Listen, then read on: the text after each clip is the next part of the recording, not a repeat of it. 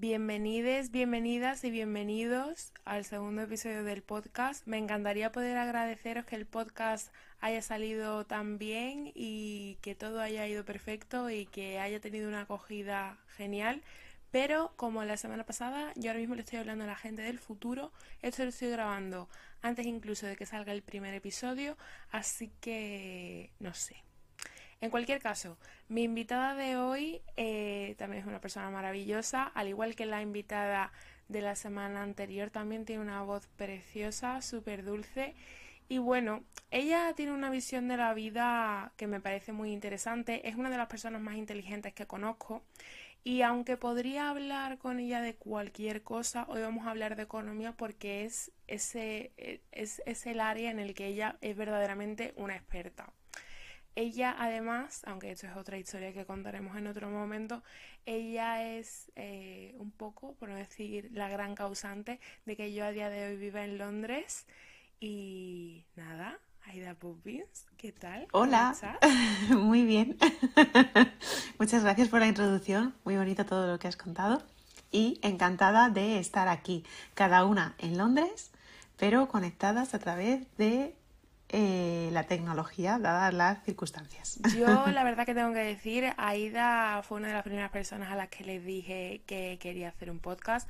No ahora, sino hace muchísimo tiempo, hace como cerca de tres años. Te iba a decir que puede, que puede ser como tres años, en plan, Aida, hacemos un podcast, me acuerdo que... Cuando me mudé a Londres, efectivamente. A mí me hubiese encantado que hubiera sido la primera invitada, Aida, pero no lo ha sido por dos razones. La primera, Creo que casa mucho mejor el primer episodio de Paloma hablando de emprendimiento con el segundo hablando de economía que no viceversa. Y la segunda razón es que sinceramente me da un poco de miedo eh, hablar de economía en el primer episodio. No fuese a espantarse la gente. ¿Qué? ¿Estarás conmigo? ¿Estarás de acuerdo conmigo? Bueno, a lo mejor no. Pero sigue habiendo a día de hoy, especialmente en España, cierto tabú a la hora de hablar de dinero. Sí, yo creo que ya no solamente es el tabú, es que eh, la economía muchas veces está rodeado como de un halo negativo, ¿no? Es como que dices, no voy a traer a Aida en, el primer episodio a ver si va a oír la gente y no vuelve, ¿no? Porque eso eh, es, es, una realidad y es, así, ¿no? Yo siempre intento enfocar todo lo que comparto desde un punto de vista muy positivo, pero es verdad que eh, pues la economía, la realidad es la realidad. todo lo que claro. la realidad es la realidad y la realidad que estamos viviendo en muchos aspectos no es demasiado positiva. Entonces, claro, pues por muy por mucho que, tú lo quieras enfocar eh, para sacar siempre lo mejor, la, la, mejor alternativa posible, la realidad muchas veces pues no es no es eh, eh, perfecta y súper positiva, ¿no? Pero bueno, sí que es cierto que en España aún así hablar de dinero es, es tabú y es algo que generalmente no compartimos ni siquiera con la gente, no sé, con amigos, ¿no? Muchas veces pues hablas de eh, qué tal en el trabajo, etcétera, pero nunca hablas de cuánto ganas, cuánto te han subido el sueldo y si lo haces siempre suele ser cuando hablas de cantidades muy pequeñas, ¿no? Es que a mí me pagan el salario mínimo o es que estoy cobrando el paro o es que me pagan muy poco, ¿no? Pero parece que está como mal visto sobre todo el llegar y decir, pues es que yo tengo un buen sueldo, ¿no? Y cobro tanto, ¿no? Eso es como tabú total, yo eso, la verdad que como las dos vimos en Londres, fue una cosa que aquí de primeras me impactó.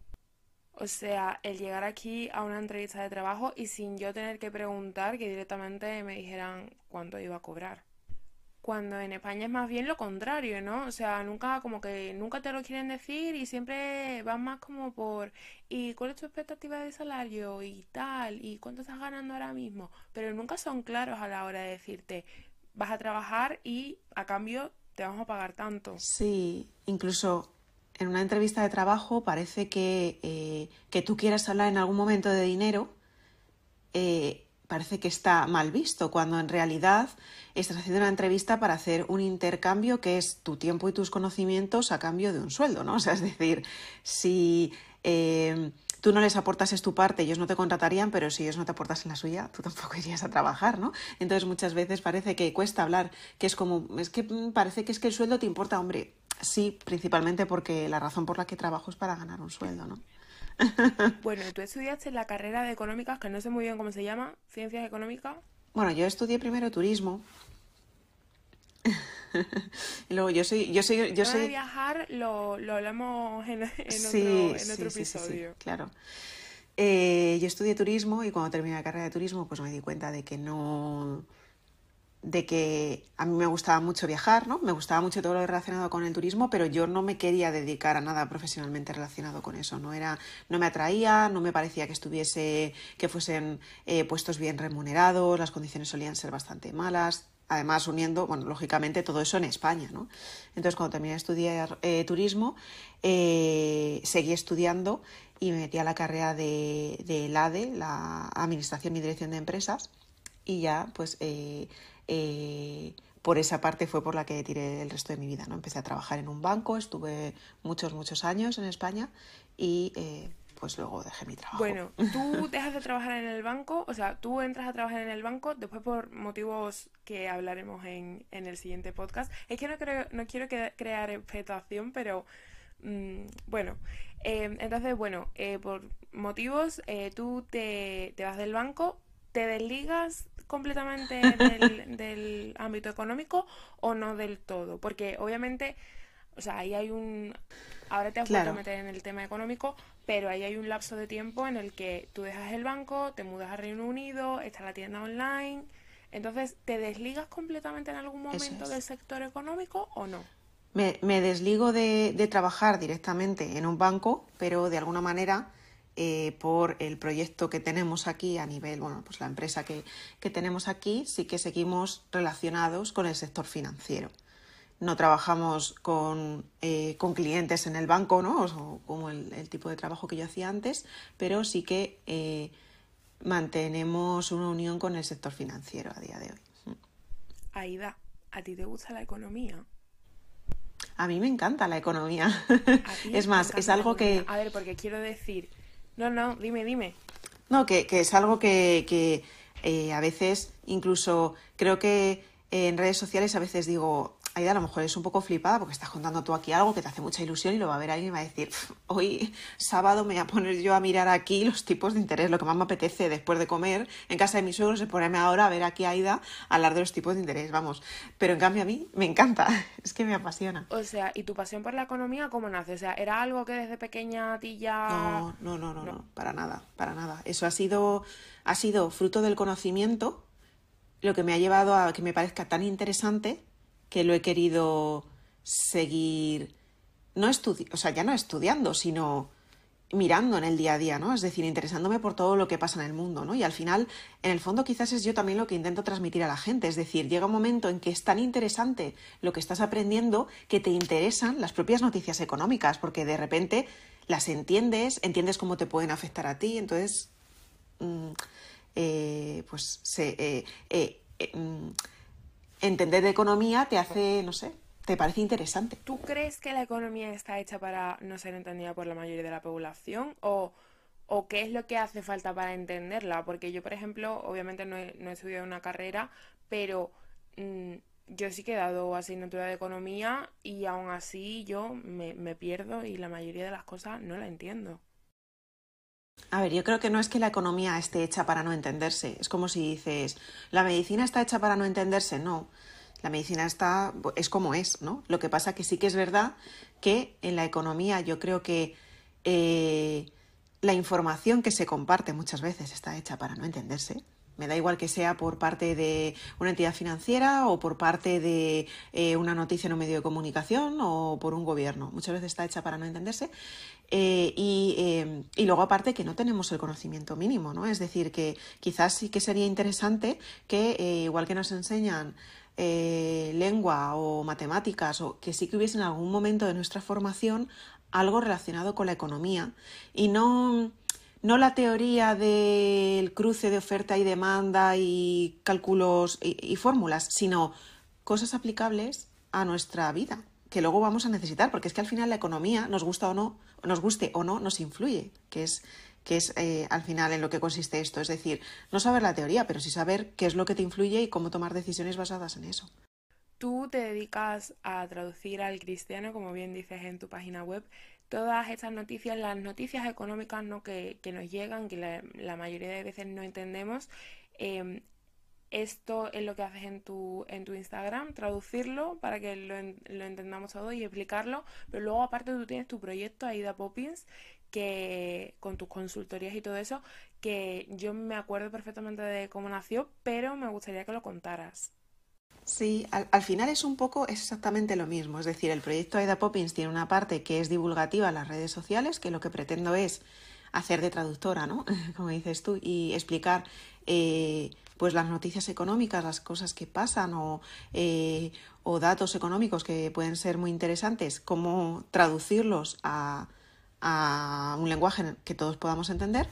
Y al final el proyecto AIDA Poppins, eh, a través de las consultorías, es un poco lo mismo, ¿no? Es, es eh, hacer a la gente, eh, o sea, que la gente entienda, ¿no? Esas decisiones económicas que va a tomar, pues qué son en realidad, cómo les influyen, qué impacto tienen, ¿no? Es decir, hacer un poco de traductora, ya sea sin tienes un dinero ahorrado y no sabes realmente qué es lo que eh, podrías hacer con él o te están ofreciendo en, un banco un tipo de producto y no entiendes muy bien lo que eso significa eh, o el impacto fiscal que puede tener o si te quieres comprar una casa y no sabes muy bien eh, pues cómo diferenciar las distintas ofertas o qué casa te podrías permitir o qué obligaciones tienes cuando te compras una casa, pues lo que va a suponer a nivel económico, etcétera, durante muchos años, todo eso. Entonces es un poco, pues es lo mismo traducir eh, el lenguaje económico a nuestro día a día.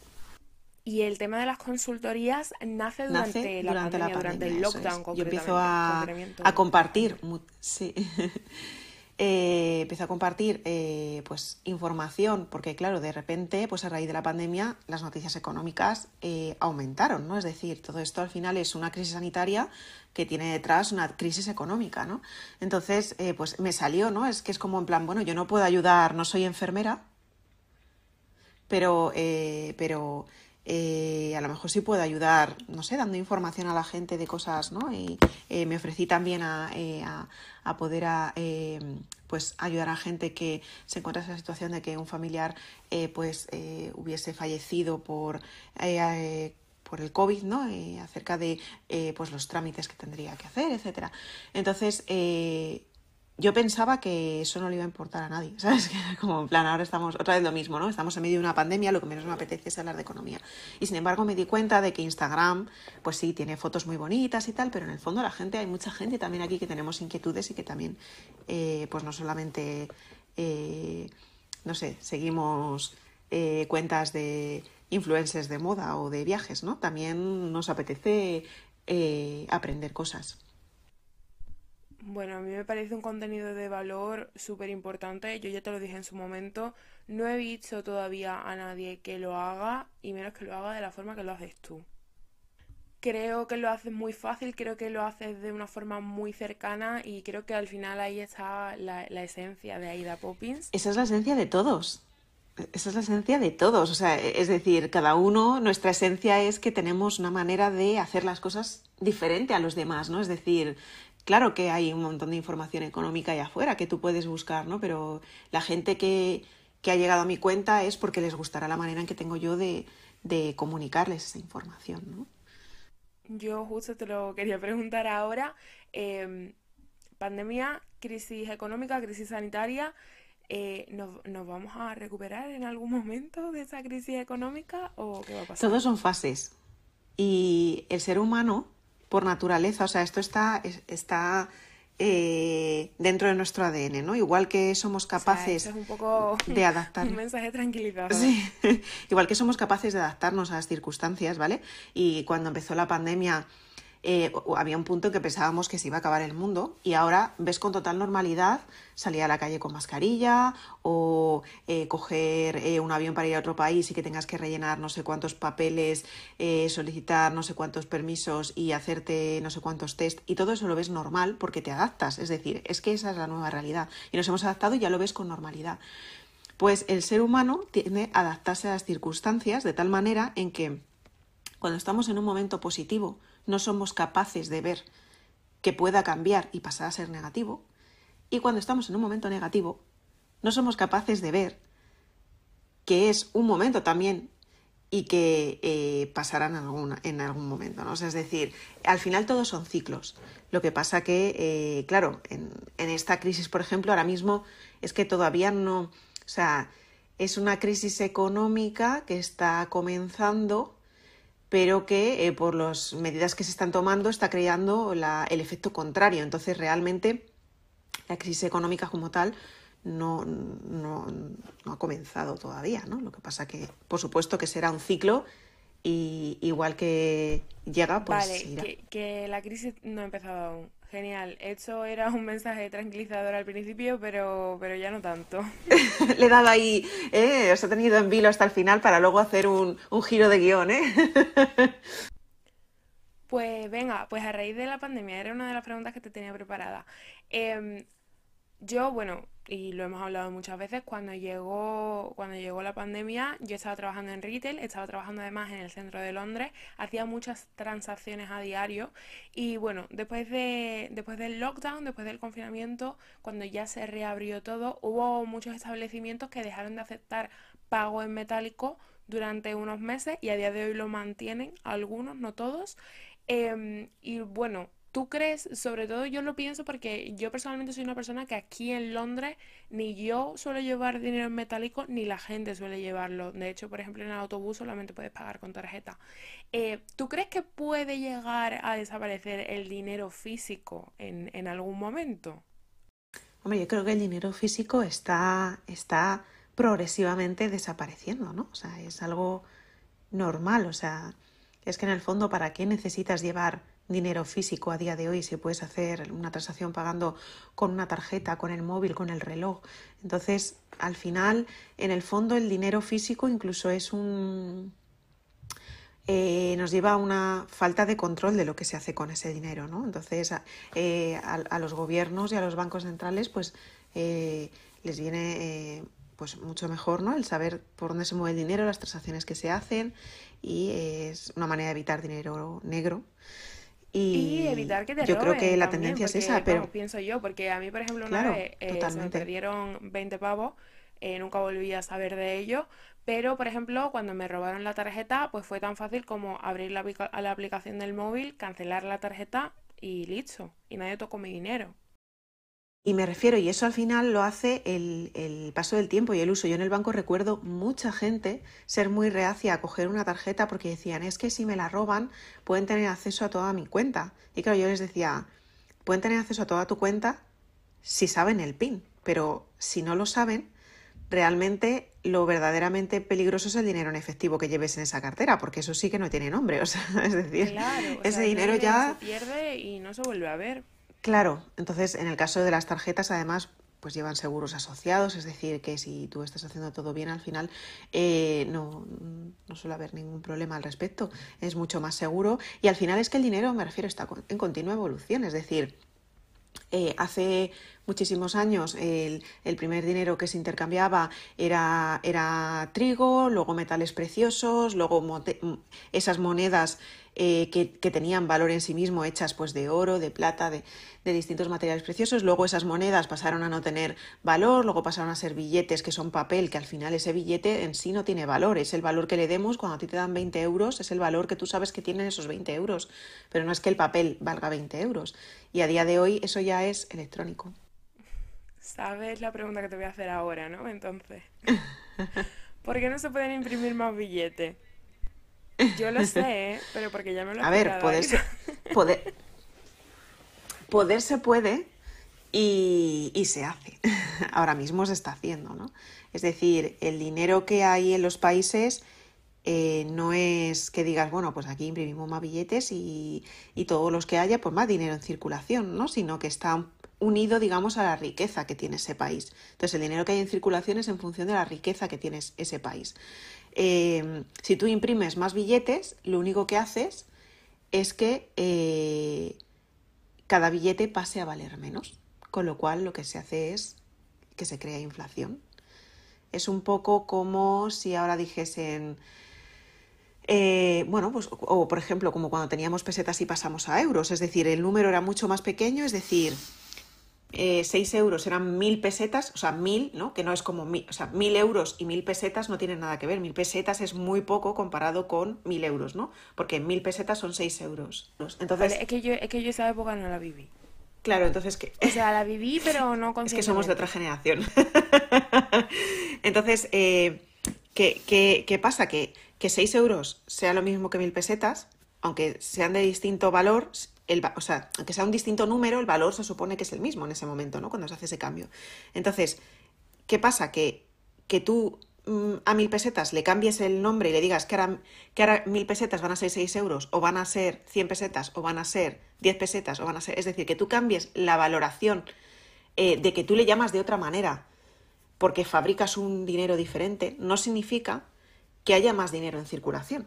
No sé si me entiendes. Es decir, que, que al final, eh, si tú imprimes más dinero, el dinero que hay, o sea, es decir, el valor que hay es el mismo en el país. Entonces lo único que pasa es que cada billete vale menos. ¿Y qué significa que cada billete vale menos? Pues que si, si tú antes tenías un billete en el bolsillo que valía para comprar X y ahora tienes dos billetes porque han imprimido el doble, eso X que vas a comprar te va a valer lo mismo. Te va a valer dos billetes en vez de uno porque hay el doble de dinero en circulación. Y respecto a esto, eh, hay una frase que yo escucho mucho que es que ahora hay más dinero en circulación del que ha habido nunca. O sea, esto yo no lo entiendo. ¿Qué significa? O sea, ¿significa que hay más dinero fís- físicamente, hay más dinero Mm, en No, circulación que nunca? no, O... no, porque realmente no- A ver, esto es economía para dummies. Entonces tú... Claro, por mm, eso, eso es lo que hace Aida, Aida Poppins.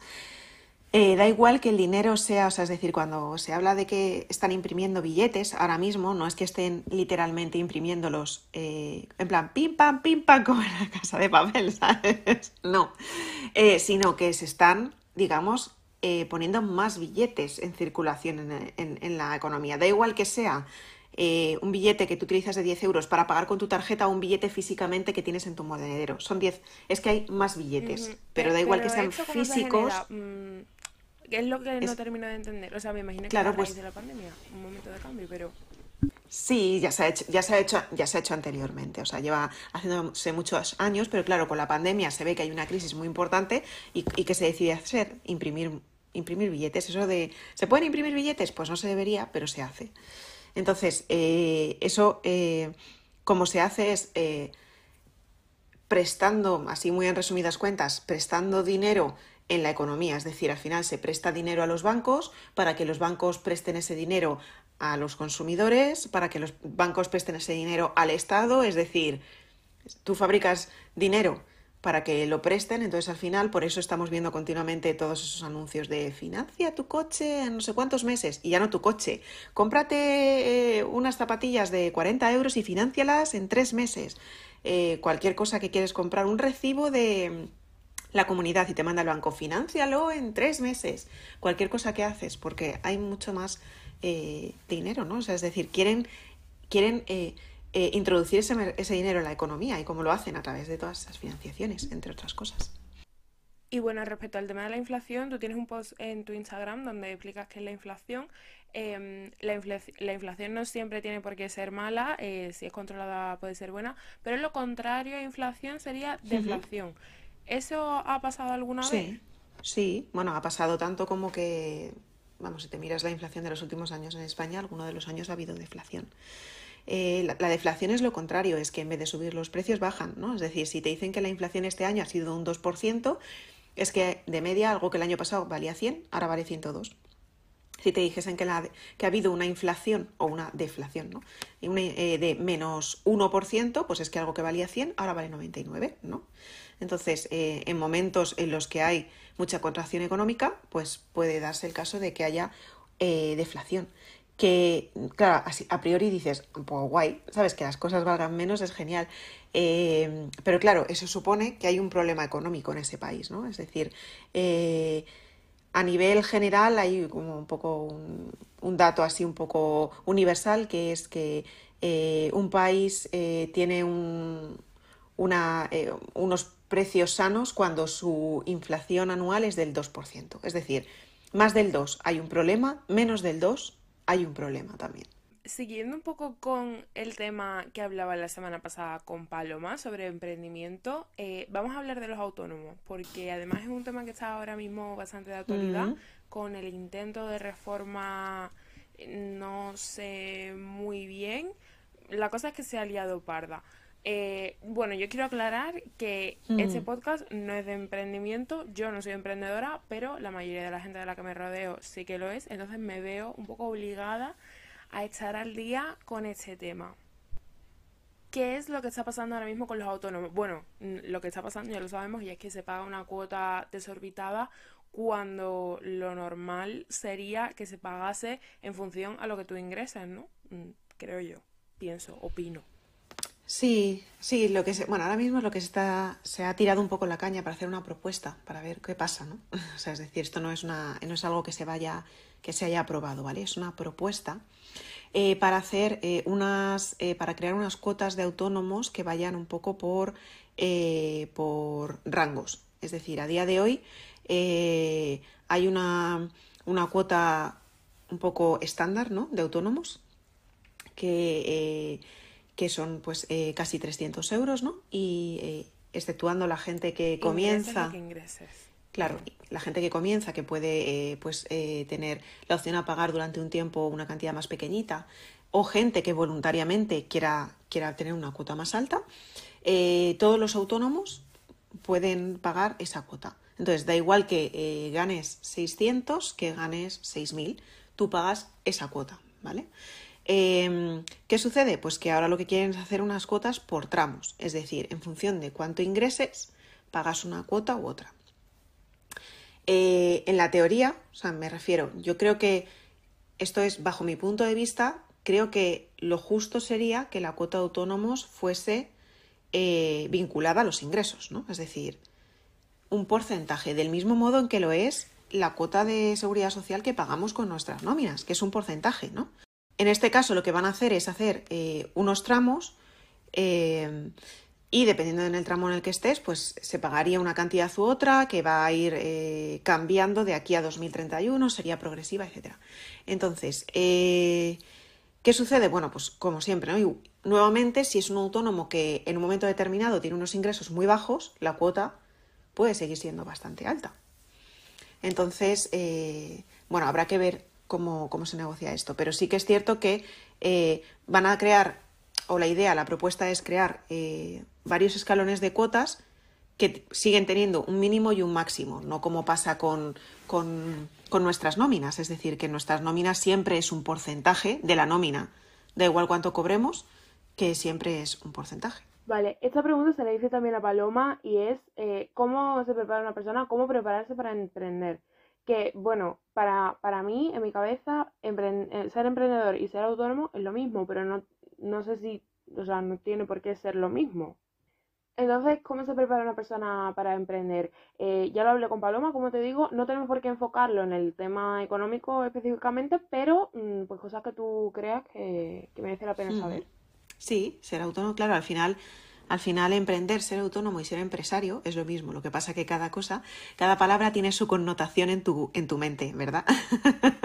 a ver, yo creo que eh, la primera diferencia que hay, hay gente que lo que decide es que quiere ser emprendedor y luego elige a qué se quiere dedicar, pero la mayoría de la gente o muchísima gente que es emprendedora, sobre todo pequeña emprendedora, es más bien al revés. Ellos saben a los que se quieren dedicar y se ven abocados a ser emprendedores. Es decir, porque tu profesión, pues es lo que hay, es que tienes que ser emprendedor, ¿no? Entonces, eh, claro, tú de repente te ves eh, con muchos conocimientos en aquello a lo que te dedicas, por ejemplo, pues eh, una peluquera, pero con cero conocimientos en el área de emprender, porque tú eres buena cortando el pelo, no echando cuentas, no en la parte contable, no eligiendo em, si necesitas financiar, eh, comprar una maquinaria, este merece la pena hacerlo en este momento o no, si deberías eh, eh, seguir en alquiler o comprar el local, eso, eso a la mayoría de la gente que viene de la rama, sobre todo creativa, ¿no? Pasa mucho, ¿no? Es como que incluso sienten como rechazo, ¿no? Es como, es que yo esa parte no tengo ni idea, porque al final, claro. Entonces, yo creo que para emprender, lo primero que, bueno, como siempre dice, ¿no? Tener ganas, querer hacerlo, saber que, que muchas veces pues es difícil y es duro y tienes que tomar decisiones que son complicadas y en materia económica también. Eh, luego es estudiar mucho los números, sobre todo porque yo creo que muchos emprendedores hay un momento en el que se tienen que lanzar y dejar eh, su nómina fija para pasar a ser autónomos. Y es como, madre mía, ¿cuándo hago eso? ¿no? Y sobre todo porque no sabes dónde está el equilibrio. Es decir, yo no puedo seguir creciendo si no dejo mi trabajo actual, pero es que dejar mi trabajo actual es totalmente aterrador, ¿no? Claro, y además que creo que se está saltando una cosa que, bueno, habrá gente que por cuestiones de la vida tendrá 100% seguro que va a salir bien, pero es que puede no salir bien. Ahí es donde es importante contratar una consultoría con Aida Popis. Aida Popis.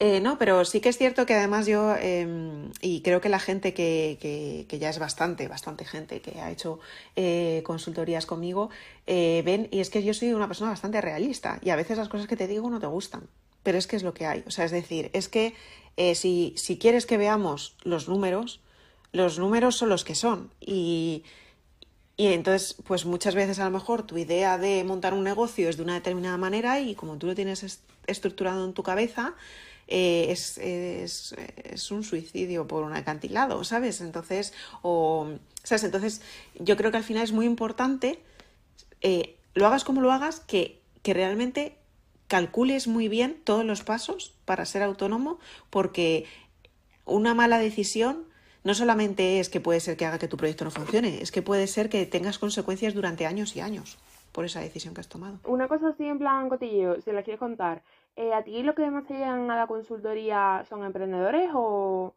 mm, si lo quieres contar, eh? Tengo, tengo de ambas cosas, pero eh, me llega más gente, así si tuviese que decir, me llega más gente a nivel particular. Sobre todo eh, gente de lo que más, más, más son hipotecas. Ay, lo sabía. Porque creo que... bueno, me, encanta, me encanta. Claro, tú, tú piensas... Ya lo sabes. Claro, tú piensas que realmente eh, mucha gente, pues yo que sé, puede tener en mente... Eh, pues yo qué sé, yo quiero ahorrar a largo plazo, tal, o quiero ver qué hago con mis ahorros, pero es algo que puedes ir posponiendo, que bueno, pues puedes tomar decisiones mejores o peores, pero puedes ir tirando con con lo que vas leyendo, con los conocimientos que tienes, con lo que te van contando. Pero una hipoteca tiene una fecha y es que si tú has visto una casa y te vas a comprar, la vas a firmar el día 10 de febrero, quieres saber antes del día de febrero si lo que estás haciendo está todo bien. Entonces, o eh, si quieres comprarte una casa eh, en marzo, a lo mejor quieres mirar eh, pues si realmente te merece la pena con respecto al alquiler que estás pagando, cuánto, qué casa te puedes permitir qué tipo de condiciones pues, o qué tipo de preguntas tienes que hacer en el banco, etcétera. Entonces, claro, ahí la gente se ve mucho más presionada por el, por el tiempo y por la decisión, ¿no? Porque al final es una hipoteca que a lo mejor es un préstamo a 30 años de mucho dinero, ¿no? Que dices, jolín, como para no saber lo que estoy haciendo, ¿no? Entonces, es algo que, que hago mucho, mucho. Volviendo un poco al tema de ser autónomo, tú tienes en tu blog un post que lo recomiendo encarecidamente. Después en Spotify van a estar todos los links de interés, como siempre. Em, y bueno, este post eh, recomiendo que lo leáis. Se llama Seis claves para ser autónomo.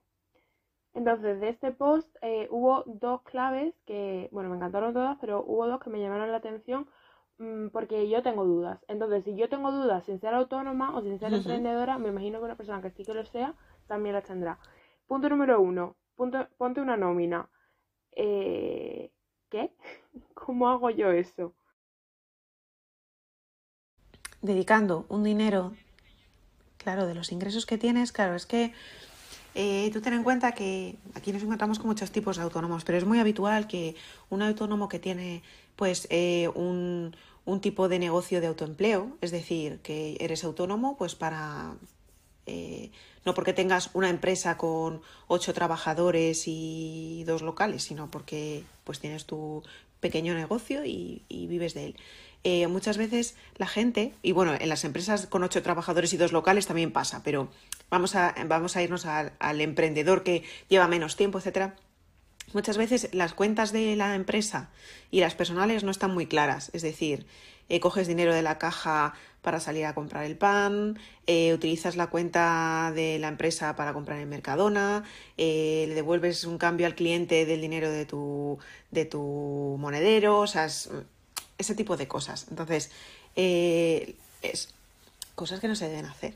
Entonces, es muy importante tener las cuentas separadas y ponerte una nómina. Es decir, no es cojo dinero aquí para comprar en el supermercado, sino no toco la cuenta de, mi proyecto, o sea, la, cuenta eh, de emprendedor, y lo que hago es que me traspaso una nómina a mi cuenta, ¿no? Y entonces, eso me sirve. Si gasto demasiado para no tirar de la empresa más que la nómina que me paso, y si no lo hago, para lo contrario, es decir, que también le pasa a mucha gente, que es, no, es que al final yo de todo lo que voy ingresando, yo sigo comprando material, yo y al final yo subsisto y no me pongo una nómina. Entonces no, no, no, para lo bueno y para lo malo tú ponte una nómina. Y punto número dos de lo que dices en el post, que ya digo, me parece todo interesantísimo, pero especialmente este punto me parece una lección súper importante ya no solo para emprendedores, sino para la vida en general. Para todos. La frase para que, la vida. que dices en tu, en tu blog eh, dice así. La resta se hace en el momento, la suma se hace en el futuro. Sí, sí, sí, aplicable a todo el mundo. Eso debería estar en, la, en nuestra cabecera. Esto me lleva al siguiente tema, que es el ahorro. O sea, esa frase de la resta se hace en el momento, la suma en el futuro, creo que es una frase que también se podría aplicar al ahorro, ¿no? Porque hay mucha gente que piensa que el ahorro es el dinero que te sobra a final de mes eh, y eso es un error. El ahorro, en mi opinión, y bueno, mm, a través de lo que he aprendido contigo, es lo primero, si no es lo primero, es lo, segundo, después de pagar el alquiler, eh, que se debe hacer tal cual te llega tu nómina eh, a finales de mes o a principios de mes o cuando sea, eh, hacer ese ahorro lo primero. O bueno, en caso de que seas emprendedor, maquillador, lo que sea, pues cada vez que te llegue un ingreso, hacer el ahorro en el momento. Esta pregunta me han dicho que te la haga pero yo igualmente te la iba a hacer. ¿Cómo ahorrar? Qué, amplia, ¿no? La pregunta. Yo tengo mi propio método de ahorro que incluso si eso al final mm. del episodio lo, podemos hablar, a mí, a mí no me importa. Em, pero, pero para empezar yo creo que es que no se nos enseña a ahorrar. No, no, claro que no se nos enseña y además me refiero en la sociedad en la que vivimos incluso se fomenta en circunstancias como las actuales que gastemos nuestros ahorros, ¿no? Entonces, claro, tenemos que hacer eh, un doble ejercicio, no solamente es ahorrar, sino ahorrar e ir contracorriente de lo que nos están diciendo que hagamos, que, que a veces nos choca, incluso porque a nuestro alrededor todo lo que vemos es lo contrario, es gente gastando, ¿no? Es, y es como, jolín, es que yo soy aquí el único tonto que, que no hace, ¿no? Que no hace lo que hace todo el mundo. Entonces, eh, ahorrar, bueno, es necesario, que eso es una frase muy, muy mía, ¿no? Ahorrar es necesario, totalmente necesario. Em, para, o sea, para el futuro, para la jubilación, para comprarte una casa, vale, sí. Eh, pero también para eh, darte tranquilidad eh, en el caso de que pues te vaya mal en el trabajo, de que llegue una circunstancia como la que hemos vivido con, con el tema de la pandemia para poder mm, aprovechar oportunidades que se te presentan en un momento determinado, eh, que puede ser desde eh, comprar una vivienda hasta eh, el proyecto de tu vida y que digas, es que no lo puedo hacer ahora mismo porque estoy pillado a nivel económico, ¿no? Entonces, a mí me parece muy importante. ¿Cómo, ¿Cómo hacerlo? Pues, a ver, si si, lo podemos hacer con conciencia, no pasaría nada por decir, bueno, pues yo todos los meses gasto una parte y ahorro lo que me queda. Pero el problema es que muchas veces hemos entrado en una espiral en que es un poco como cuando nuestros padres nos daban la paga. Es decir, yo tengo del día 1 al 30 para gastar la nómina de este mes. Y el día 1 se resetea y vuelve a empezar. ¿no? Es, que, es que yo antes era así, o sea, lo, lo tengo que decir. Eh, yo llegó la pandemia de 2020, eh, llegó el confinamiento y yo llegué al confinamiento y yo no tenía ahorros. No me quedé a cero porque yo estuve en lo que en España se llama ERTE, pero, o sea, yo, yo empecé a ahorrar a, raíz de la pandemia y a raíz del confinamiento. Sí, sí. Y bueno, si, si esto te sirve para, para haber hecho ese cambio en tu vida, tía, pues es, es genial poder hacerlo. O sea, que te haya servido para algo, ¿no? Que puedas, que no pasa nada, que es algo que además eh, yo también quiero transmitir, no pasa nada porque no lo hayas hecho hasta ahora. Tengas 20 o tengas 40 años, da igual, no pasa nada. Si lo que hemos hecho ya está hecho. Lo importante es hacer los cambios para hacerlo de aquí en adelante. Entonces, eh, si no eres capaz de, eh, de, que al, a final de mes te sobre suficiente dinero para ahorrar, mi consejo es, a nivel general siempre digo, de que ahorréis al menos el 10% de vuestros ingresos netos. 10% sería lo mínimo. Lo mínimo recomendable es el 10%. Entonces, si, eh, una forma muy fácil de hacerlo es cuando el día 1 te llega la nómina, si ganas 1.000 euros, es separar 100 y ponerlos en otra, en otra cuenta aparte. Igual que luego te pasan... Esos ahorros no se tocan. Claro, claro. Cuando decimos ahorrar, hay mucha gente que, que además me pregunta, me dice... Pero ahorrar, eh, por ejemplo, si yo ahorro para las vacaciones, no, eso no es ahorrar. Ahorrar es que el dinero se mantenga a lo largo del tiempo, no es, no es ahorro en enero para gastarlo en junio y cuando llega diciembre tengo los mismos ahorros que tenía en enero del año pasado, porque al final me lo he ido gastando. Es que ese dinero se quede ahí. Perfecto, pues bueno, Aida, como yo te dije, eh, yo reuní a un grupo privilegiado de personas y les dije, preguntadle a Aida lo que queráis, o sea, me pasáis a mí las preguntas y yo se las hago. Em, entonces, primera pregunta de la audiencia. Siguiendo con el tema autónomo emprendedor, em, ¿qué es desgravar el IVA para autónomos y te devuelven, luego te lo devuelven siempre o, o qué? ¿O qué pasa? Eh, el IVA al autónomo eh, es que le afecta de dos maneras diferentes. Le afecta en, eh, en lo que él tiene que comprar para prestar su, su, actividad y luego en, la factura que él hace a su cliente. Entonces, eso lo vamos a ver muy fácil con un ejemplo, por ejemplo, de una tienda, ¿no? Es decir, si en una tienda una persona tiene una tienda de ropa y vende unos zapatos a, a un cliente, a ese cliente, cuando le haga el ticket, le cobra un IVA pero esa persona también ha tenido que comprar al proveedor esos zapatos y también ha pagado un IVA. Entonces sería como un poco timo, ¿no? El que pagase ese IVA, al proveedor. Claro, y luego otra vez en la venta final, porque ese producto al final estaría pagando IVA dos veces. Entonces, ¿qué hace? Que se compensa uno con otro. Es decir, el IVA final que tú has cobrado al cliente es el más caro de todos, pero de ahí le puedes restar el IVA que se ha pagado antes al proveedor. Con lo cual, eh, pues lo que se hace es compensar un IVA con otro. ¿La otra pregunta cuál era? Que si se paga y después te devuelven siempre, el siempre entre símbolos de interrogación. Mm, eh, no, si ahí te refieres a lo del IVA, realmente es eso, que siempre se va a compensar el IVA de, las cosas que adquieres con respecto a eh, el IVA que, pagas al final del todo cuando le vendes el producto al cliente. Vale, por hacer un poco como una, una, columna de cosas que sí y cosas que no, porque yo también he visto cosas que yo he dicho, mm, eso está fatal hecho, pero bueno, como se dice en inglés, each to their own, cada uno a lo suyo, yo no me meto en movida. Pero por hacer un poco como una columna de cosas que sí se pueden desgrabar y cosas que no, por ejemplo, yo una cosa que veo mucho, eh, me voy a comer con un cliente y pido factura para después desgrabarla. ¿Eso se puede? ¿No se puede? Depende. Depende. Eh, hay mucha gente que, bueno, es que esto al final es un poco pues la picaresca, ¿no? Hay mucha gente autónoma que pide facturas de todo de, y de cuando se van a comer luego con su familia y lo desgraban y bueno, pues eso está mal hecho, ¿vale? Es decir, eh, lo que se puede grabar son aquellos gastos relacionados directamente con el desarrollo de tu actividad.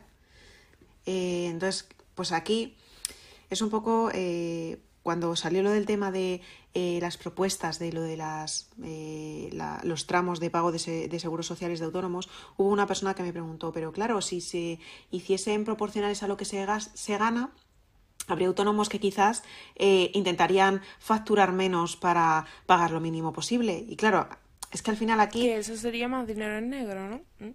Claro, sería dinero en negro y además sería, o sea, me refiero, estas estás haciendo algo ilegal porque estás, bueno, el dinero negro es ilegal, ¿no? Pero claro, lo que estás haciendo es evadir el pago de unos impuestos, ¿no? Y por eso lo haces de esta manera. Eh, ¿Qué pasa? Que en el fondo el, problema no es, es decir, eh, si tú al final dices, bueno, pues voy a poner eh, una cuota que va a fastidiar a muchos por algunos que hacen las cosas mal. Bueno, es que a lo mejor lo que hay que hacer es buscar la forma de penar y de buscar a aquellos que hacen mal las cosas, lo que en inglés se llama enforcement, ¿no? Es decir, eh, que, que, haya una pena, ¿no? Y que se busque a la gente que está haciendo mal las cosas, ¿no? Entonces, bueno, con respecto al tema este de autónomos, eh, claro, tú te puedes desgrabar todas las cosas que sean eh, directamente relacionadas con tu negocio y, y te las debes de desgrabar, ¿no? Por eso Además, generalmente los, gestores no suelen ser como bastante pesados en plan, pide factura de, de yo qué sé, pues si has comprado algo relacionado, pide factura, no se te olvide. Eh, porque claro, al final eso eh, tú te lo puedes desgrabar porque, porque es, es, un gasto al final. Es decir, tú para prestar, esto es muy fácil, para yo prestar este servicio al cliente, ¿qué gastos he tenido? Vale, pues eso me los puedo desgrabar. ¿Por qué? Porque en el fondo, si yo tienda que he vendido unos zapatos a un cliente, le he cobrado 120 euros, incluido el IVA, yo no gano 120, de ahí le tengo que quitar el IVA, que me quedarán aproximadamente redondeando 100. Y ahora, eh, de esos 100, ah, yo no gano 100 porque yo tengo que, pagar lo que me ha costado a mí comprar esos zapatos, lo que me cuesta la luz, lo que me cuesta la gestoría, lo que me cuesta, es decir, yo tengo una serie de gastos, entonces yo todo eso me lo puedo desgrabar y tiene lógica que me lo pueda desgrabar, si no sería muy injusto pagar impuestos sobre lo que el cliente me paga, ¿no? Otra pregunta que me han hecho, también un poco en esta línea, ¿qué es el IRPF y quién está obligado a pagarlo y por qué? Pues a ver, el IRPF es el impuesto de la renta de las personas físicas, ¿no? Eso es IRPF. O sea, es un impuesto por existir. Por ser, eh, por ser persona. Eh, claro, y, tener, y, me refiero, y es, es por, eh, por, generar algún tipo de, ingresos, ¿no? En, España. Es decir, en el momento en el que tú tienes, eh, en el momento en que tú tienes algo con Hacienda, Hacienda quiere echar cuentas contigo, ¿no? Es decir, da igual que sea una pensión, que seas autónomo, que tengas una casa en alquiler, que tengas una nómina, Hacienda quiere su parte, porque al final todo lo repartimos con Hacienda. Todos nuestros ingresos vamos... vamos dicen que Hacienda somos todos. Hacienda somos todos. Pues... Entonces, claro, eh, Hacienda se lleva su parte. Eh, ¿Qué pasa? Pues que hay muchas de esas, eh, digamos, de esas transacciones que mensualmente o cada vez que, que se hace una operación, se, digamos, se hacen las cuentas con Hacienda. Imagínate, cada vez que te paga la nómina, tú ya echas cuentas con Hacienda, porque hay una parte que va automáticamente de tu nómina para pagar IRPF, ¿no? ¿Qué pasa? Que luego eh, pues dependiendo de los criterios de cuánto ganes, de, bueno, tienes que cumplir varios criterios, eh, una vez al año Hacienda te dice, bueno, aparte de que me hayas pagado esos impuestos, eh, vamos a echar cuentas para ver si los hemos hecho bien. Porque claro, al final, entre que yo te he pagado, tú al final aquí se ha hecho un lío y no sabemos. La declaración de la renta. La declaración de la renta. Y me pregunta también esa persona sobre el IRPF, ¿se devuelve cuando se hace la renta, que, que entiendo que es la declaración de la renta? Eh, pero me imagino que esto no tiene siempre por qué ser así, ¿no? Que hay, hay gente que le toca claro, pagar. Por supuesto. Claro, porque al final es echar cuentas. Si Hacienda lo que hace la declaración de la renta es, vale, nosotros mes a mes hemos ido echando cuentas. Esto es como tú y yo nos vamos de vacaciones. Y entonces decimos, venga, pues hoy pagas tú la comida, mañana la pago yo, tal, y más o menos, pues vamos así, una cada uno. Pero luego llegamos el último día y digo, ahora con los tickets vamos a echar cuentas, porque claro, a lo mejor yo un día he pagado una comida de 50, pero tú al día siguiente la has pagado de 30. Entonces, bueno, pues el último día vamos a echar cuentas y ya salimos a ver si ha salido a cero o pues tú me debes a mí dinero, yo a ti tal. Pues eso es la declaración de la renta. En el fondo es, durante los meses hemos ido echando nuestras cuentas, pero a final de año... Eh, eh, si cumples ciertos requisitos, si, si hemos comido todos los días el mismo menú, no hace falta echar cuentas, porque tú un día has pagado 30 y yo he pagado 30. Tú 30, yo 30, ¿vale? No hace falta echar cuentas, es que está claro. Ahora, si ha habido eh, determinados criterios que ha hecho pensar, mm, a lo mejor las cuentas no han sido exactas, vamos a hacer al final eh, nuestras cuentas y así salimos de dudas de si yo te debo a ti o tú me debes a mí. La siguiente pregunta me ha hecho mucha gracia y dice así, abre el signo de interrogación. ¿Mi dinero en el banco me está haciendo más pobre? ¿Me compensa más guardar el dinero bajo el colchón? Cierra signo de interrogación. A ver, responde. Lo de bajo el colchón suena, eso lo hemos oído de nuestros abuelos y entonces pues se ha quedado ahí. A ver, eh, la circunstancia que estamos viviendo ahora mismo, de tipos de interés bajos, de esas inyecciones de liquidez que hacen que el dinero valga menos, efectivamente nos llevan a que ahora mismo el dinero que tenemos ahorrado, si no hacemos nada con él, efectivamente cada vez vale menos. No somos más pobres porque, hombre, estamos ahorrando, tenemos dinero, pero ese dinero vale menos. O sea, eso se ve muy fácil. Ahora mismo hay inflación, ¿no? Eso significa que cada año las cosas son más caras que el año anterior. Si tú te quieres comprar un portátil de Apple que te va a valer 1.500 euros, probablemente te venga mejor comprarlo este año que el que viene. Porque el que viene, si sigue la inflación como está, va a ser más caro que el de este año. Entonces, ¿qué te interesa? ¿Ahorrar dinero y comprarlo el año que viene o comprarlo cuanto antes? Pues dada la inflación que hay, comprarlo cuanto antes, sobre todo si tienes el dinero ya. Si ya lo tienes, porque ese dinero el, año que viene va a valer menos, es decir, vas a necesitar más, más dinero para comprar el mismo portátil porque va a ser más caro. Entonces, el dinero que estás ahorrando, efectivamente, en las circunstancias actuales, vale menos. Vale menos en el banco o debajo del colchón, solo que debajo del colchón, eh, como venga alguien y te lo quite o haya un incendio o lo que sea, te has quedado sin él, porque el dinero no tiene nombre. Entonces, eh, lo que eh, se puede hacer es buscar algún tipo de inversión que te haga al menos no perder el valor que se pierde anualmente ahora mismo. Pero eso lo hemos hablado tú y yo alguna vez, que es que ahora mismo mm, en qué se puede invertir, porque tampoco no se me ocurre a mí ninguna opción que ahora mismo sea rentable. Ahora mismo mm, no hay prácticamente ninguna opción que sea rentable eh, y que no implique un riesgo, porque eh, el, el, único, digamos, el producto por excelencia que no tiene riesgo es un depósito a plazo fijo, que es básicamente dejar el dinero en la cuenta tuya del banco, no tocarlo durante un año, o durante dos, o durante seis meses, o el tiempo que sea, y que a cambio el, el banco te dé un interés. Pero claro, si, si, me, si me están diciendo que al banco le dan el dinero gratis para que lo preste, a ti no te va a pagar nada, si es que él ya lo consigue gratis. Entonces, ¿qué pasa? Que ese producto ahora mismo no existe. Y cualquier otro producto, al final, eh, implica un riesgo, como muchas cosas en esta vida.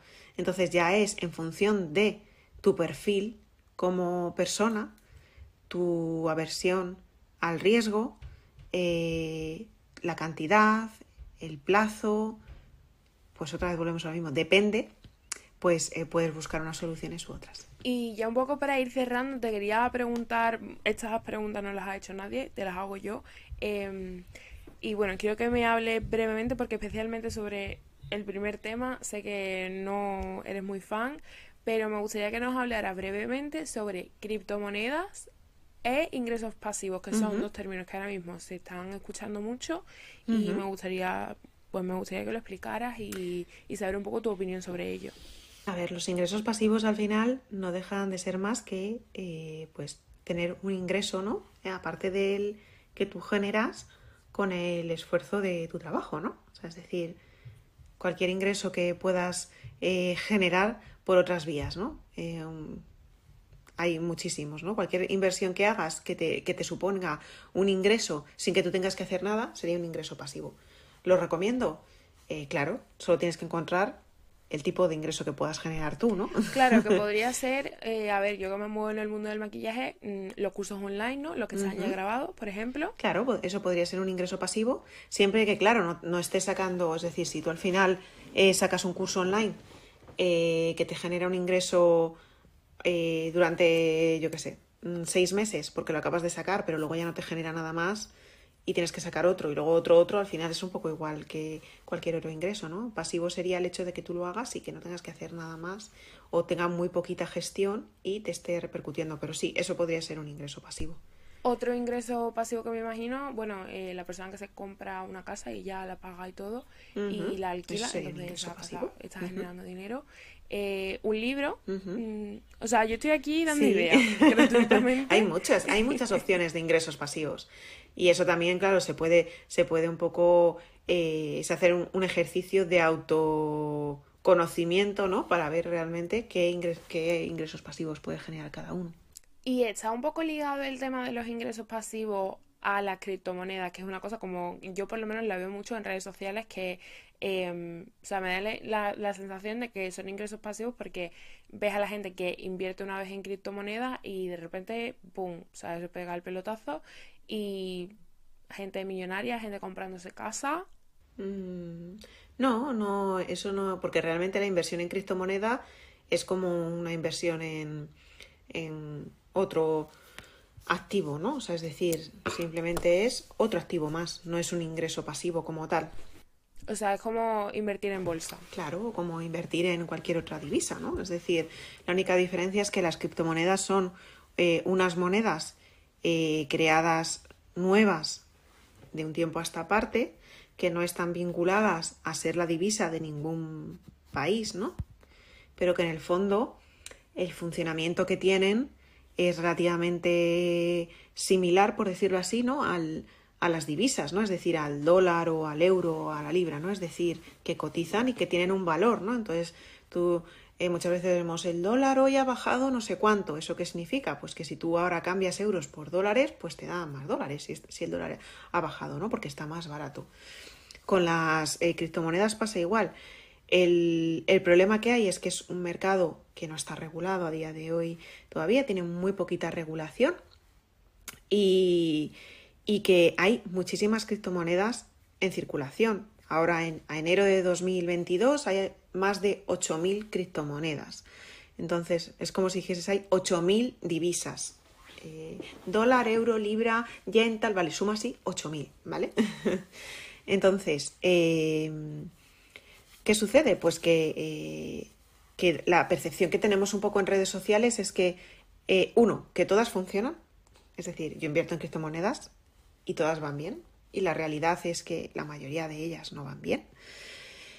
Eh, y, y, lo segundo es que la gente digamos, por lo que nos están vendiendo, y esto al final en las redes sociales es el mismo patrón que el del cuerpo perfecto, la vida perfecta, la gente que, ¿no? Parece que muchas veces eh, abrimos las redes sociales y es como una ventana a ver que la gente tiene una vida perfecta, en plan, pueden estar viajando todo el día y visitando, eh, pueden estar en Maldivas, eh, haciéndose fotos en una playa maravillosa, la semana que viene están en Nueva York y a la otra están en Bali, y además tienen cuerpos perfectos, con familias perfectas, ¿no? Un poco y, sabemos que, bueno, que, eso no es real, ¿no? Es decir, es como ver una película. Estamos viendo una parte de la vida de alguien, que no necesariamente es su vida entera y que no sabemos si esa vida es real, etcétera, ¿no?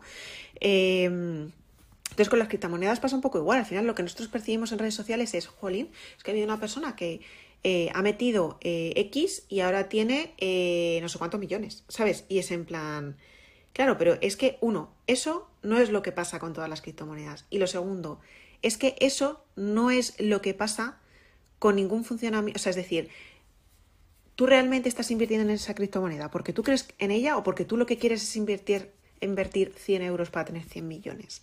Porque te están creando unas expectativas que no son reales. O sea, la realidad es que tú no puedes esperar una inversión en algo que te remunere un 1800% anual, como vi el otro día una persona que, que compartía.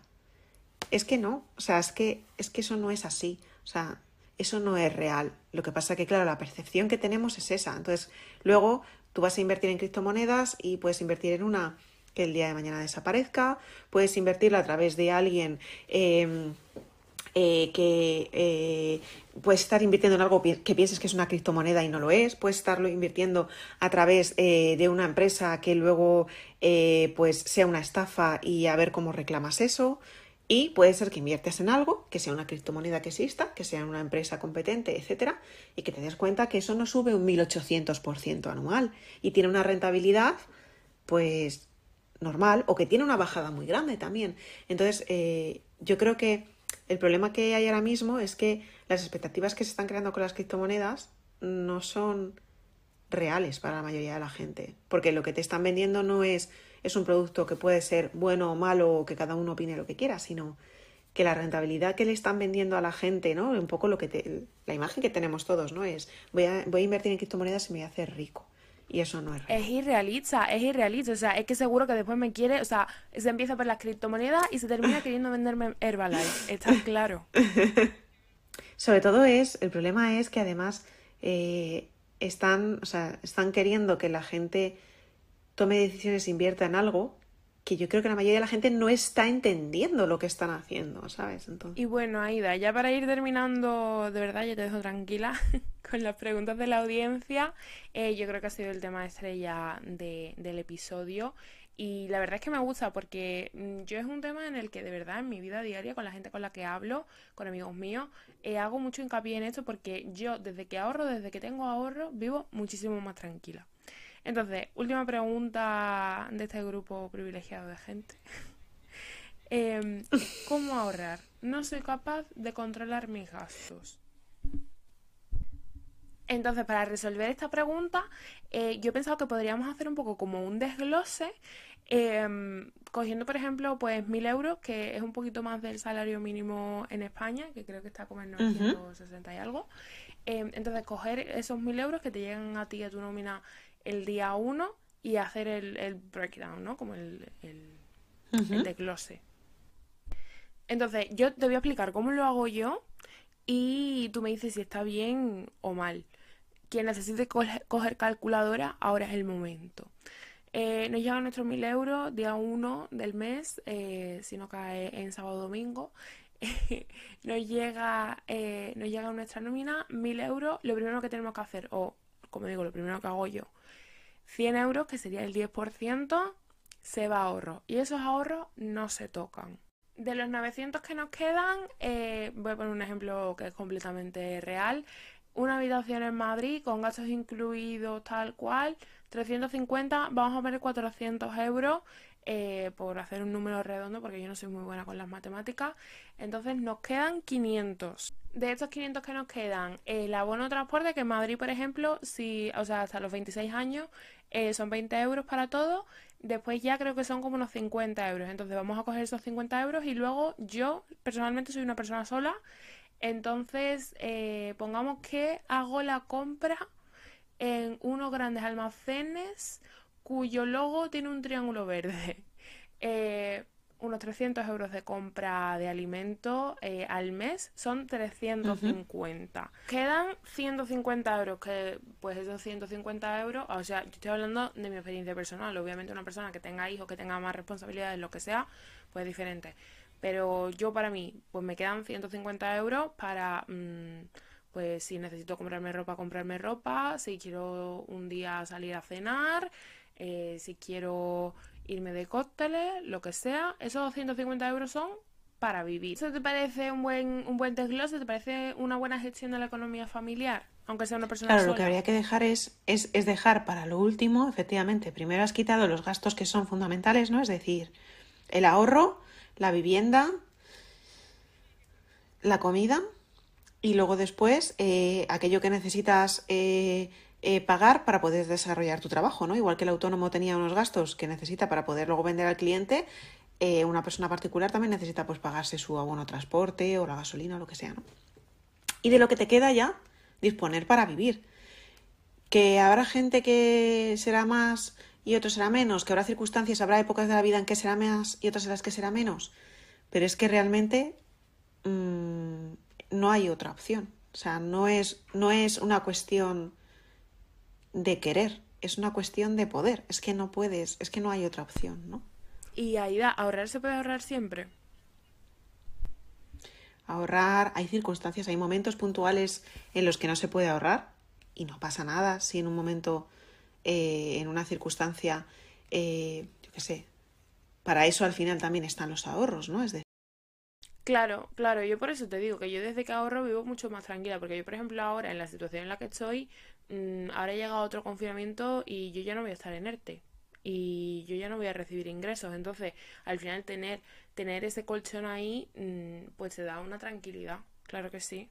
No, y que luego muchas veces a la gente eh, suele motivarse mucho más para ahorrar cuando ven un motivo para hacerlo, ¿no? En plan, si quieres comprarte una casa, claro, dices, pues me voy a poner a ahorrar, ¿no? Pero es como que necesitas tener un objetivo, ¿no? Muchas veces ahorrar por ahorrar es como que cuesta mucho más, sobre todo cuando alguien te propone un plan y a lo mejor tienes que decir que no. O quieres ir a comprarte un móvil y te vas a coger uno eh, que no sería el que más te gusta, porque el que te gusta vale más, cuando ese dinero es para ahorrar pero sin un fin concreto, ¿no? Porque en realidad ahora mismo no tienes pensado comprarte una casa, ni... Entonces es como, jolín, porque tengo que prescindir de ciertas cosas si podría hacerlo, ¿no? Pues cuando tienes un objetivo es como, claro, no lo voy a hacer porque, porque la alternativa es mucho mejor, que es pensar que en dos años me voy a comprar una casa, ¿no? Entonces, eh, yo creo que, que ahorrar no siempre es posible, pero hay que mentalizarse de que hay que hacerlo siempre que se pueda. Y siempre que se pueda, no me gusta ni siquiera decir el que se pueda, porque creo que entonces es muy fácil encontrar la excusa para no hacerlo, ¿no? Pero hay que hacerlo siempre. Al final a mí una clave que, que, fue la que me cambió el chip fue lo que te digo, el ahorro se hace, o sea, la recha se hace en el momento y lo suma en el futuro, pues el ahorro se hace en el momento. Eh, yo es que es verdad que, que o sea, yo veo en la gente de mi edad que se está incorporando ahora al mercado laboral. Yo es que es verdad que me incorporé muy pronto, pero eh, la gente de mi edad yo lo que veo es que eh, me llega la nómina el día 1 y tengo del 1 al 30 o al 31 para gastarme la nómina. Y si a final de mes me sobran 150 euros, pues eso es lo que ahorro. Y si a final de mes me sobran 5 euros, pues eso es lo que ahorro. Y eso También porque hemos crecido, porque hemos crecido ya, y sobre todo ya vuestra generación, en una época en la que, en la que se vive así. Es decir, lo que se fomenta es eso. Eh, en cambio, yo pienso en cuando mis padres eh, tenían mi edad o eran incluso más jóvenes o mis abuelos y era en plan, es que el ahorro para poder comprar una casa es tan importante que si me tengo que quitar eh, de los de comprar unos pantalones y llevarlos rotos lo voy a hacer y ahora mismo eso no lo concebimos. Entonces, claro, nos hemos criado ya en una época en la que, como eso no pasa, eh, siempre pensamos, ¿y por qué me tengo que privar de esto, no? Si lo puedo comprar. Y es porque simplemente tienes que ahorrar y tienes que dedicar ese dinero. A ver, al final son prioridades. Claro, son prioridades. Claro, pero, pero si no haces el ejercicio de pensarlo, las prioridades automáticas salen gastarlo. Además, además en el mundo que vivimos, que es que precisamente ahora es que, como se dice en inglés, parece que everybody is living their best life, ¿no? O sea, todo el mundo está viviendo su mejor vida, todo el mundo está yéndose Mm. de viaje a Mm. sitios súper paradisíacos, en, a, a tomar viento, por decirlo así. eh, o sea, eh, yendo a cenar todos los días, todo el mundo se compra la mejor ropa, los mejores zapatos, ropa nueva todas las semanas. Que es que mm, yo creo que también a, a raíz de un ejercicio de conciencia que he hecho, me he dado cuenta de que no, pero yo antes me preguntaba, tío, ¿me estoy perdiendo algo? O sea, soy una amargada por Sí. querer ahorrar. Sí, o incluso como que te sientes mal, ¿no? Te sientes mal pensando que eres tú la única persona que, que no se puede permitir todo eso, ¿no? Bueno, Aida, y ahora ya sí que sí, para terminar, me gustaría terminar con una frase que, bueno, está en tu web, pero yo ya la conocía de antes. Porque yo ya, Aida Popín, la conocía de antes. Eh, y bueno, fue una lección que me diste y que a día de hoy, o sea, la llevo grabada a fuego. Y es la siguiente frase. Déjate aconsejar por alguien que tenga más conocimiento que tú sobre la materia y no tenga intereses ocultos. Yo me acuerdo cuando me dijiste esa frase, que además estábamos sentadas en tu salón y no era nada de economía, era, pues bueno, de un tema mío. A mí aquello me cambió la vida. Sí, sí, y es define mucho, ¿no? El, el espíritu de, de Aida Poppins, ¿no? Al final, eh, es cierto que cuando eh, lo que dices tú, ¿no? A lo largo de nuestra vida, en cualquier circunstancia, muchas veces pedimos consejo, ¿no? Y, y a lo mejor estamos pidiendo consejo a la persona inadecuada, ¿no? A mí, a mí me, ha me, eh, me he dado cuenta con, con el, con el tiempo, ¿no? De que, de que pues, eh, por mucho que yo quiera a mi madre, si yo le pregunto a mi madre acerca de qué piensa que, eh, eh, sobre que me vaya a vivir al extranjero o sobre que cambie de trabajo, la, el consejo que ella me puede dar no es de alguien que sepa más que yo en la materia, porque ella siempre ha trabajado en la misma empresa, siempre ha tenido el mismo trabajo. Entonces, realmente no es alguien apropiado para darme un consejo al respecto, porque no me lo está dando eh, como alguien que tiene unas circunstancias que son las que yo necesito. No es, no es alguien que haya vivido lo que yo estoy viviendo y me pueda dar un consejo. Entonces, en el caso económico pasa exactamente lo mismo, ¿no? A mí eh, lo que me encanta del proyecto de Aida Poppins es que al final eh, yo cuando trabajaba para, para pues un banco en España y yo trabajaba en contacto con los clientes, al final sí era cierto que yo sabía probablemente más que la mayoría de ellos la materia, pero al final tú trabajas para el banco. En este caso, yo ahora estoy al servicio de, eh, de, ese cliente, ¿no? Es decir, yo no tengo ningún interés acerca de, de, de ninguna circunstancia del cliente. Es decir, eh, puedo ser totalmente imparcial porque es el cliente el que me está contratando para que yo le preste el servicio a él, no es el banco el que me está pagando para que yo le preste el servicio al banco.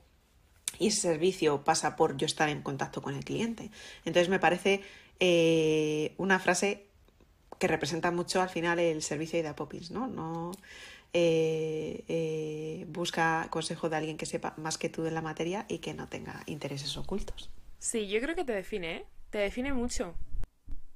Pues nada, Ida, hasta aquí el podcast, que no sé si ha quedado larguísimo. En, en un principio sí, pero bueno, yo ahora lo voy a editar. Y querías decir algo y te he cortado. No, nada. Nada, nada. Iba, bueno, estaba pensando, pero no es que me hayas cortado, estaba pensando, eh, pues, eh, aprovechar a contar aquí, eh, que es algo que esto ni está preparado ni nada. Aquí yo me tomo licencia para. No preparado. Yo estoy como, como justo estábamos, como justo estábamos hablando de, de esto último, ¿no? de esta última frase. Em, creo que probablemente gente que, que esté escuchando se encuentra en la situación en la que a lo mejor sí que quiere hacer eh, determinados cambios ¿no? En, materia económica, ya sea ahorrar, ya sea invertir en algún tipo de producto, a lo mejor pensar en comprarse una casa, o tiene una casa pero eh, está pensando en si debería de cambiarse a otra, o si ha hecho bien la operación que hizo en su momento, lo que sea. Y eh, puede encontrarse en la circunstancia en que quizás eh, una consultoría Ida Poppins no es del todo necesaria, porque no es algo muy difuso todavía, ¿no? Que yo creo que es lo que le pasa a mucha gente. Es decir, yo quiero aprender, pero ahora mismo no es por una circunstancia muy puntual de mi vida, ¿no? Entonces, para eso, sí, porque tú sí sabes de qué va el asunto, ¿no? Eh, Aida Poppins en 2022, pues eh, amplía como el, eh, el abanico ¿no? de, de, información y va a haber formaciones. Y me parecen súper, súper interesantes, eh, con un contenido que, no sé, mm, yo que lo estoy haciendo me parece brutal, sí, es un contenido muy interesante. Y y que puede estar muy bien para esa gente que no necesita, es decir, que no, no, tiene a lo mejor una operación de decir, pues mira, es que yo he visto esta casa que vale 200.000, yo tengo estos ahorros, quiero comprármela tanto tiempo, tal, y necesito ver a ver cómo lo puedo hacer. No, es, yo estoy pensando en que en algún momento me quiero comprar una casa, pero es que no sé ni por dónde empezar, o yo tengo ciertas dudas, tal. Entonces, eh, para ese tipo de situaciones, eh, pues vamos a plantear nuevas... Bueno, entonces cuando salga, cuando salga este episodio, ¿Van a estar ya las formaciones? Estarán justo eh, ahí, ahí. O sea, justo yo calculo que para la semana en que sale este podcast será cuando salga a la luz la información de, la primera formación, porque serán eh, formaciones puntuales hechas con mucho mimo y muy cuidadas. Bueno, como ya he dicho, todos los links de interés van a estar en la descripción del podcast. En cualquier caso, quien no quiera perderse nada y enterarse de todo antes que nadie, que se suscriba a la newsletter de AIDA. Eso es, en el enlace de la bio de Instagram tenéis el acceso a la newsletter porque la información saldrá primero para las personas que se hayan inscrito eh, antes que, que en redes sociales. Voy a despedir este episodio diciendo, anunciando que Aida Poppins volverá. Lo que pasa es que con otro nombre. Está Aida de día y Aida de noche, ¿no? Como una doble identidad. Aida, muchísimas gracias. Yo creo que volverás, volverás pronto, yo creo que sí. Mm, a ver cómo eso. Pero eso, muchísimas gracias y, y nos vemos pronto. Chao, chao. Un besito. Un besito a todos, chao.